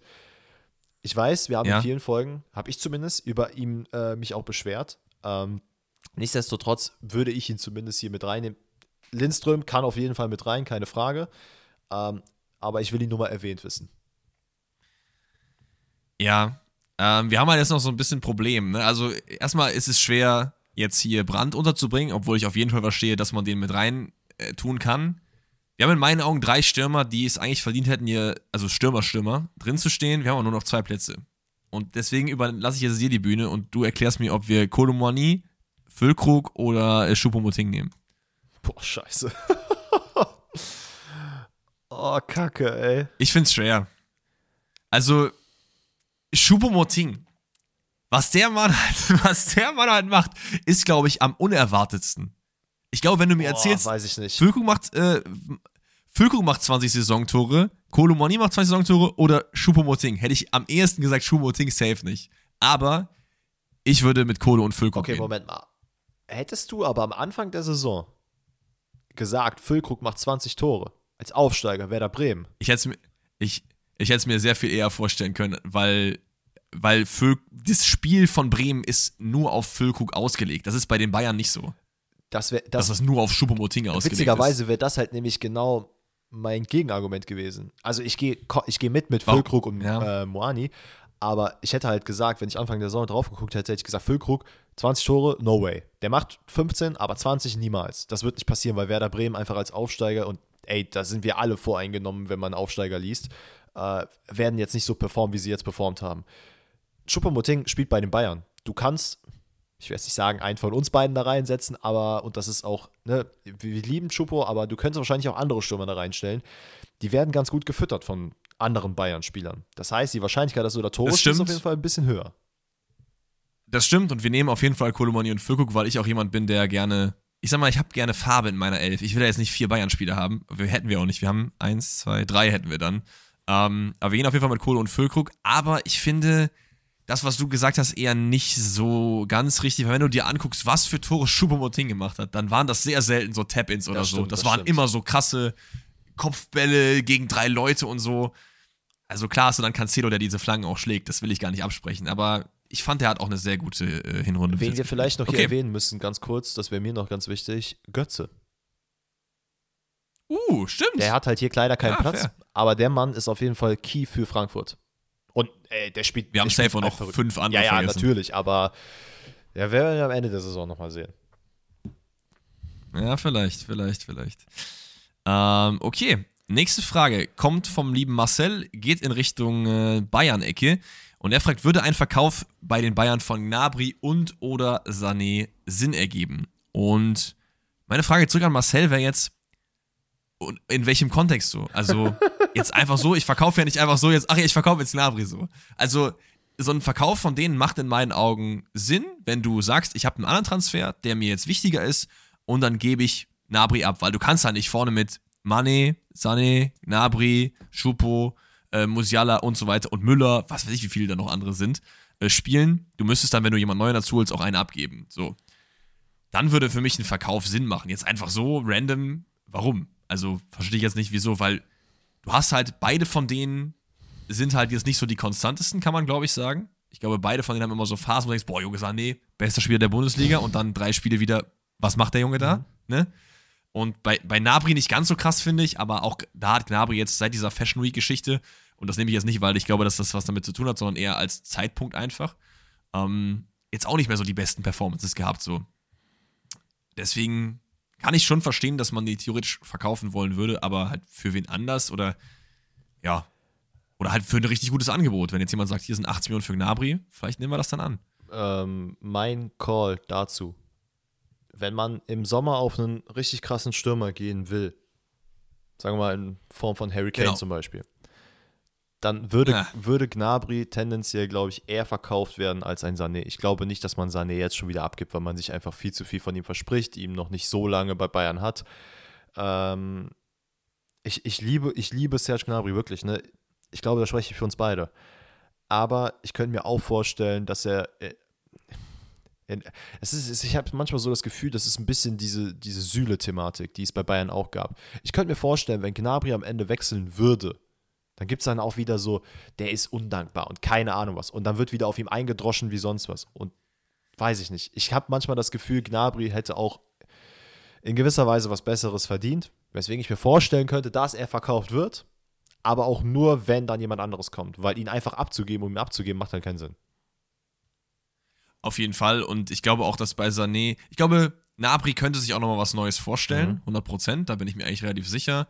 Und ich bin auch ehrlich, ich liebe Nabri, ne? So auch als, ich weiß gar nicht, ob man Gnabri oder Nabri sagt, ich habe es heute, nicht, heute nicht verstanden, ich würde ihn gerne selber mal fragen. Ähm, aber wenn du mir jetzt beide Spieler hinstellst und mir sagst, einer, einen musst du verkaufen, einen darfst du keepen, dann behalte ich Sané. Ich weiß nicht warum, aber vielleicht, ich finde halt, Nagelsmann hat, ich bin jetzt nicht der größte Nagelsmann-Fan, aber was er mit Sané gemacht hat, so diese Entwicklung von einem Schönspieler, so kann man das schon eigentlich sagen, mhm. finde ich, zu einem Spieler, der jetzt auch krass mit nach hinten arbeitet. Klar, der lässt ab und zu schon nochmal den Kopf hängen, wo man es nicht unbedingt machen muss, so. Aber ich finde das krass, wie er den Bällen hinterherjagt, teilweise so. Und deswegen würde ich, glaube ich, Sané behalten. Vielleicht jetzt nochmal in die Ja. Schiene. Würdest du auch Sané behalten oder lieber Gnabry? Pass auf, weißt du, woran das liegt, dass wir wahrscheinlich eher Sané behalten wollen würden? Weil wir diese bisschen, Mhm. äh, wir haben ein bisschen diese Premier League Manchester City Brille noch auf. Plus, Ja, Gnabry spielt halt jetzt auch schon äh, sei, gefühlt seit ich denken kann bei Bayern. Also Ja, und das stimmt. ist halt auch so, ich glaube, das, das, das ist generell bei vielen Top-Mannschaften so, hat man echt manchmal das Gefühl, die Spieler spielen da schon drei, vier, fünf Jahre und irgendwann hat man sich, das klingt halt auch sehr falsch, aber einfach satt gesehen vielleicht und denkt sich dann so, oh ja, den würde ich eher abgeben. Den habe ich jetzt schon fünf Jahre Fußball spielen sehen, der kann auch woanders noch bestimmt kicken. Wie gesagt, ich glaube, tendenziell würde ich auch eher Sané behalten. Boah, wirklich, ne, Gnabry, ey, boah, Gnabry, komm zu Dortmund, Bruder, komm zu Dortmund. Boah, das wäre krank. sehr wild. Das wäre sehr, sehr wild. Okay, äh, ein paar Fragen haben wir noch. Äh, die beantworten jetzt, glaube ich, ein bisschen zackiger. Wir haben nämlich, äh, ich habe noch eine zweite äh, Vergleichself mit reingenommen. Die wird aber sehr viel schneller abgearbeitet werden als eben Prime Real gegen Prime Barca.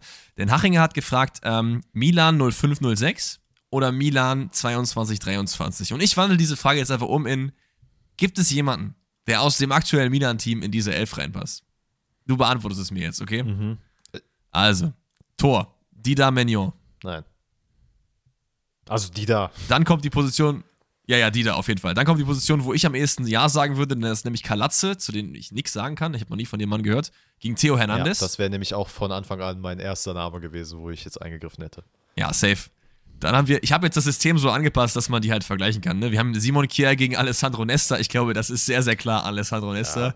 Dann haben wir äh, Fi- Fikayo Tomori gegen Paolo Maldini. Ich glaube, das ist auch sehr, sehr klar Maldini. Ähm, und dann haben wir die wahrscheinlich am un unnahsten Paarung, die un, also die, wie sage ich das jetzt, die, die am weitesten weg voneinander sind, was das Skill-Level angeht. Serginho Dest gegen Cafu. Ja, Also, Ja, sorry.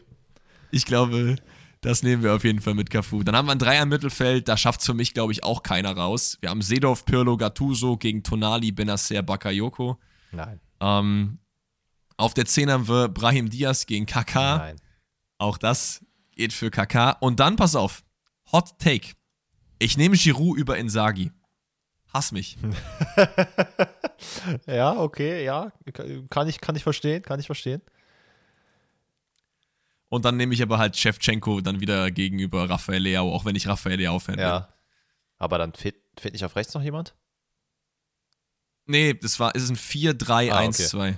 Ähm, ja, kann ich verstehen, warum man Giroud vielleicht nehmen würde. Das Ding ist, dieses, dieses AC Mailand-Team von damals war einfach so, wie sie mit jedem Spieler da war, einfach wirklich.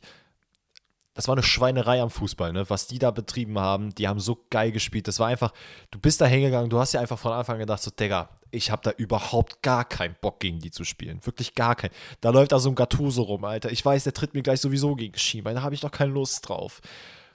Ja, das Mittelfeld war einfach Und eklig. ich, und ich frage mich, eklig. ob die, also wenn jetzt zum Beispiel so ein Giroud, da könnte ich mir auch vorstellen, dass er eklig sein kann. Der würde noch passen. Und Theo Hernandez auch. Bei allen anderen, glaube ich, sehe ich das nicht. Ja, voll. Aber war trotzdem interessant, die beiden zu vergleichen.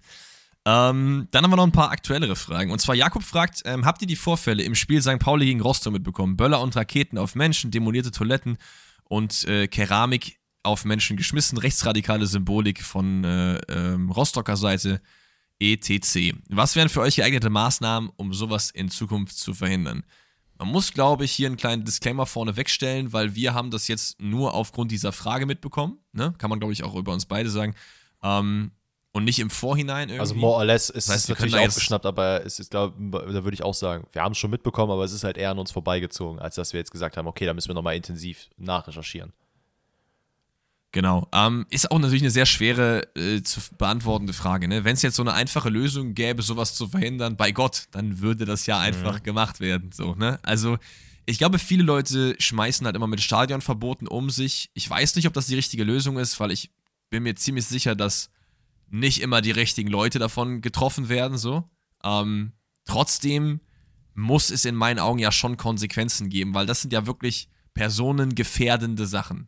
Ne? Also, wenn jetzt irgendwie eine Fahne gehisst wird oder so, wo Dietmar Hopp beleidigt wird, dann ist das auch scheiße so, aber da geht jetzt keiner zu Schaden. Mhm. Wenn ich aber irgendwelche Sachen in andere Blöcke reinwerfe oder irgendwie mit irgendwas schmeiße, so, da ich auch Hopp, nochmal, das ist kein Spaß, aber da hört trotzdem dann der Spaß in Anführungszeichen für mich halt auf. Weißt du, wie ich mhm. meine?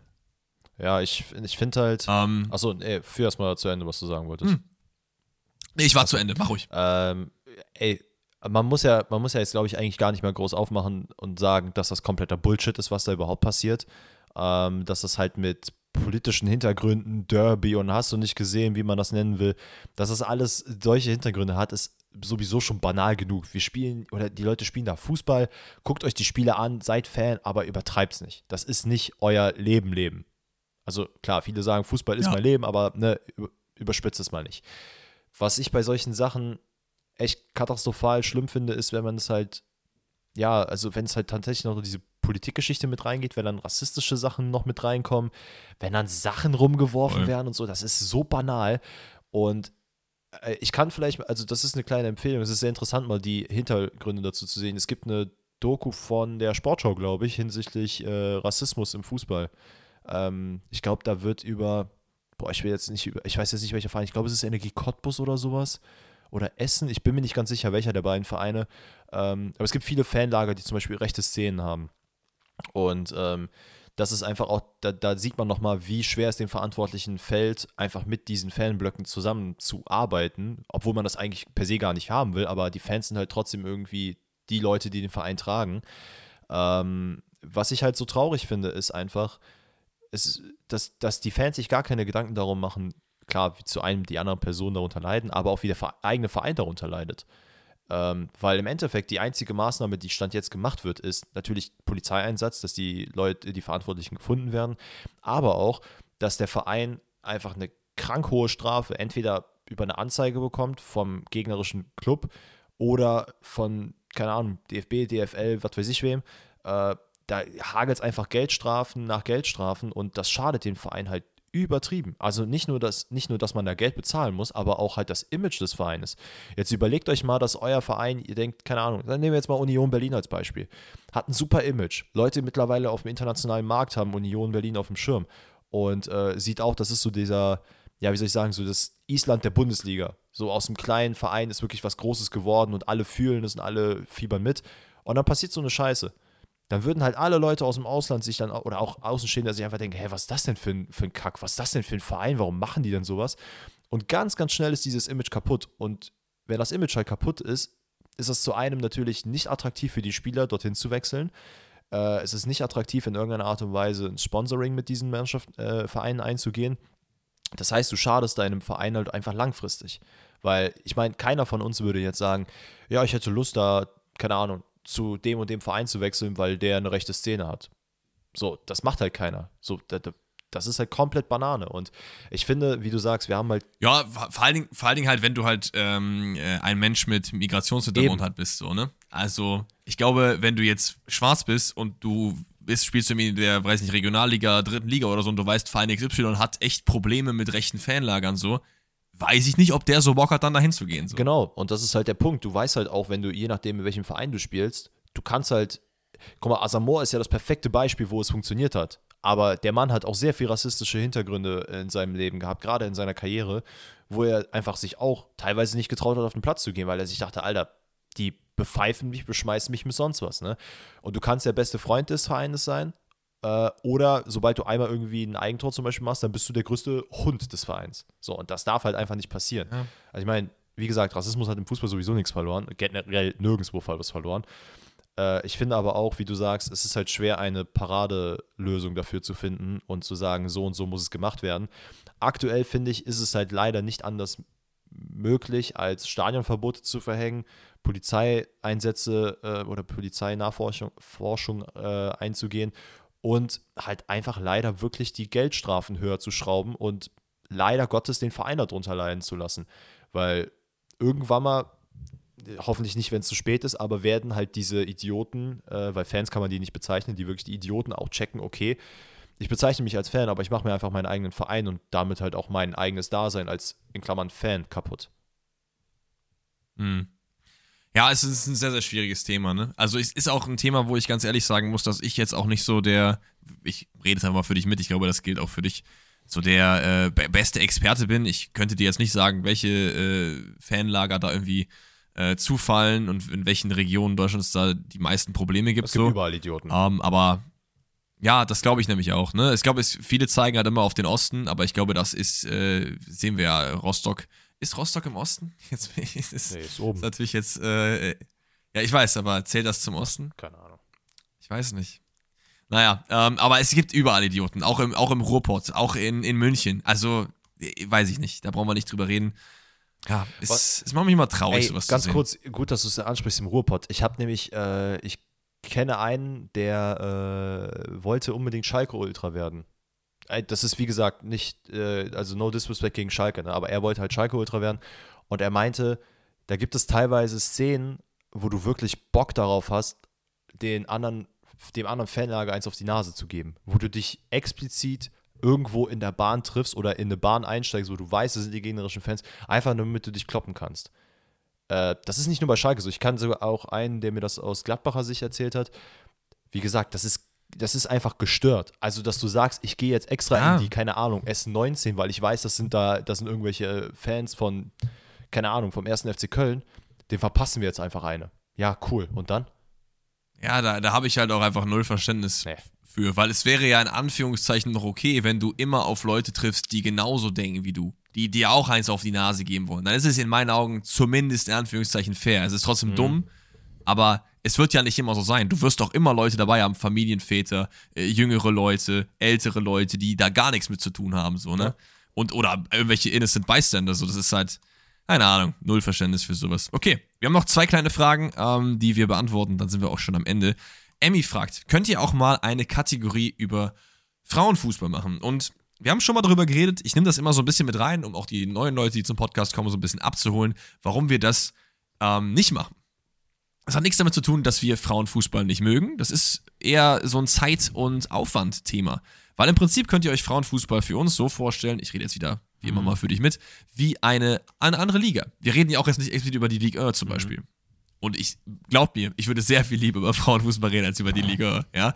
Aber ähm, es ist für mich halt so, ich arbeite halt wirklich extrem viel. Ich habe echt wenig Zeit. Mein Tag ist komplett durchgetaktet, äh, von morgens bis abends mit irgendwelchen äh, Sachen. Und deswegen ist das bei mir halt einfach nicht so krass auf dem Schirm, auch wenn ich das gerne so haben würde. Was ich aber versprechen kann, was wir auf jeden Fall machen werden, ist, wenn die Frauen-WM ansteht oder die Frauen-EM zum Beispiel, dann werden wir auf jeden Fall uns darüber unterhalten, über die Nationalmannschaft und auch über das Turnier, das 100 Prozent.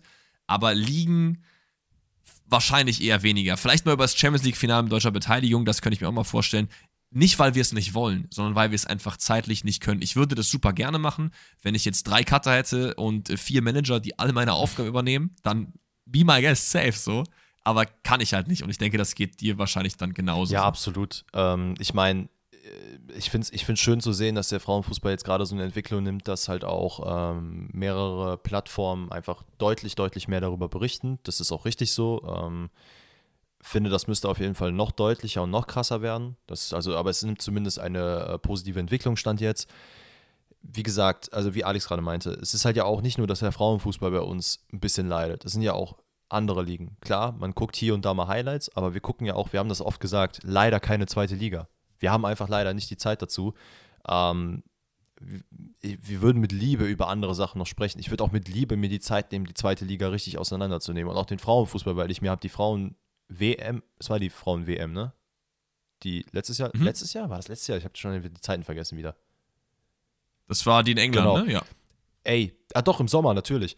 Ey, das war so geil, ne? Das hat so Spaß gemacht, sich das anzugucken. Und ich bin wirklich, Ah, nee, sorry, es war die, e sorry, es EM, war die okay, EM. sorry. Wir wollen schon hier. ähm, genau. ich muss echt sagen, es hat richtig Spaß gemacht, die Spiele mir anzugucken, weil ich auch ehrlich gestehen muss, dass ich vorher kein großer Fan, ich würde auch jetzt nicht sagen, ich bin großer Fan vom Frauenfußball, aber ich habe es mir nie angeguckt und da habe ich es mir tatsächlich mal angeschaut und dachte mir so, ey, das ist schon echt sehr, sehr geil. Also, wie gesagt, nimmt es uns bitte nicht Ja. krumm. Wir würden sehr, sehr gerne mehr darüber berichten, aber aktuell fehlt es leider einfach ein bisschen an der Zeit. Aber irgendwann mal haben wir vielleicht das, äh, haben wir Kicker, The Zone und Pfosten rettet und dann äh, kriegt ihr sowas nur noch um die Ohren gelöffelt. Ja, und vor allen Dingen, Leute, wie, ich hab's versprochen und wir werden es auch einlösen, denn dieses Jahr ist die Frauen-WM 2023, weil die letztes Jahr wurde verschoben wegen Corona um ein Jahr, die EM. Deswegen ist es jetzt so hintereinander. 2023 FIFA Women's World Cup geht, äh, erstes Spiel ist am 20. Juli Und seid uns euch sicher, da ist nämlich auch gerade Sommerpause in der Bundesliga, da werden wir safe drüber reden. Da habe ich auch wieder richtig Bock drauf, Junge. Let's go. Vietnam gegen Costa Rica ballern, Junge.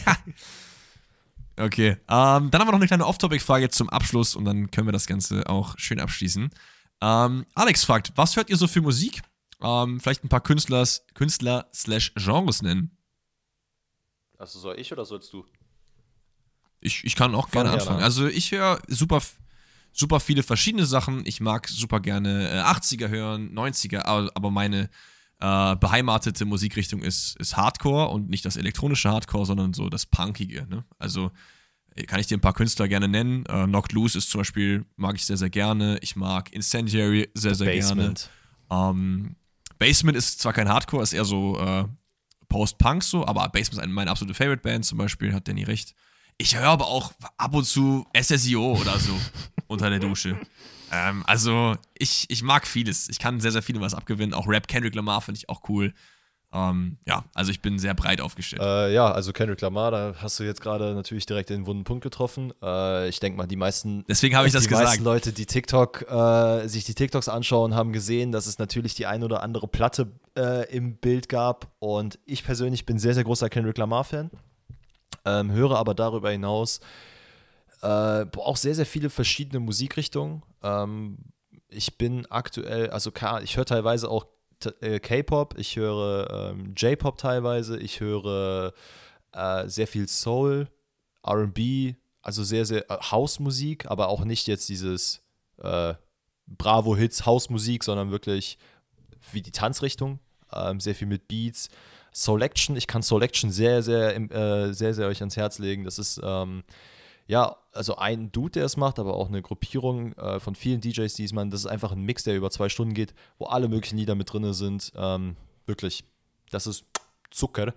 Aber ich höre mir auch manchmal einfach nur Lo-Fi-Beats an. Gerade wenn ich am Arbeiten bin. Ich wollte gerade sagen, genau, ja, safe, das ist mir auch gerade noch eingefallen. Also, wenn du sowas am Schneiden bist oder so nebenbei ein bisschen Musik hören willst, einfach um dich, mich fokussiert das auch so ein bisschen Mhm. mehr, dann höre ich super gern so Lo-Fi-Playlists. Ich finde das richtig Ja. gut. Okay, dann würde ich sagen, sind wir am Ende dieses XXXL QAs angekommen. Ich hoffe, ihr hattet Spaß. Ich glaube, wir haben uns einen ganz guten Mix an Fragen äh, rausgesucht, die so gefühlt alle Themen mal so ein bisschen bearbeitet haben. Wir hatten Underrated, Overrated und so weiter und so fort dabei. Ähm, ansonsten wisst ihr, wo ihr das Ganze einsenden könnt, nämlich immer Donnerstag morgens äh, oder mittags, je nachdem, wann es mir einfällt. ähm, mache ich einen Sticker in meine Instagram-Story. Den Link zu meinem Instagram findet ihr in der Shownotes. Ihr könnt einfach Sadboy Slim da suchen, gerne ein Follow da lassen und dann könnt ihr vielleicht auch im nächsten Podcast dabei sein. QAs gibt es nämlich immer in den Donnerstagsfolgen.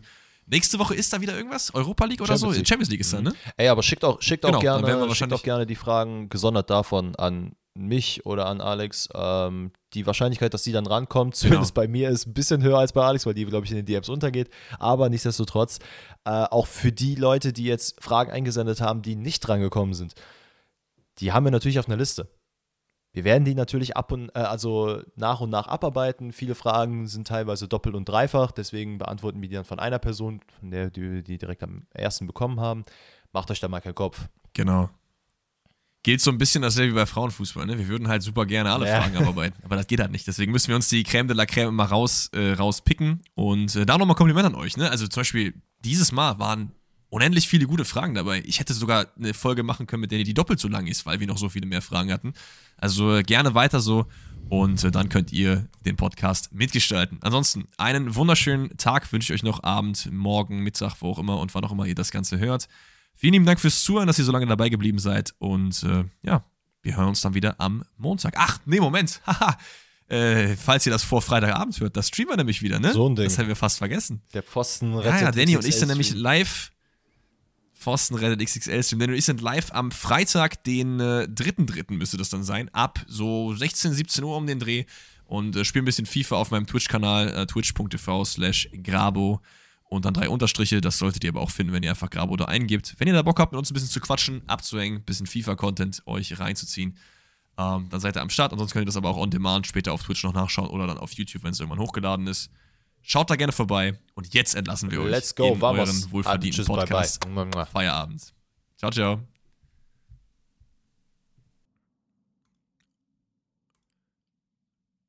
Ja, war doch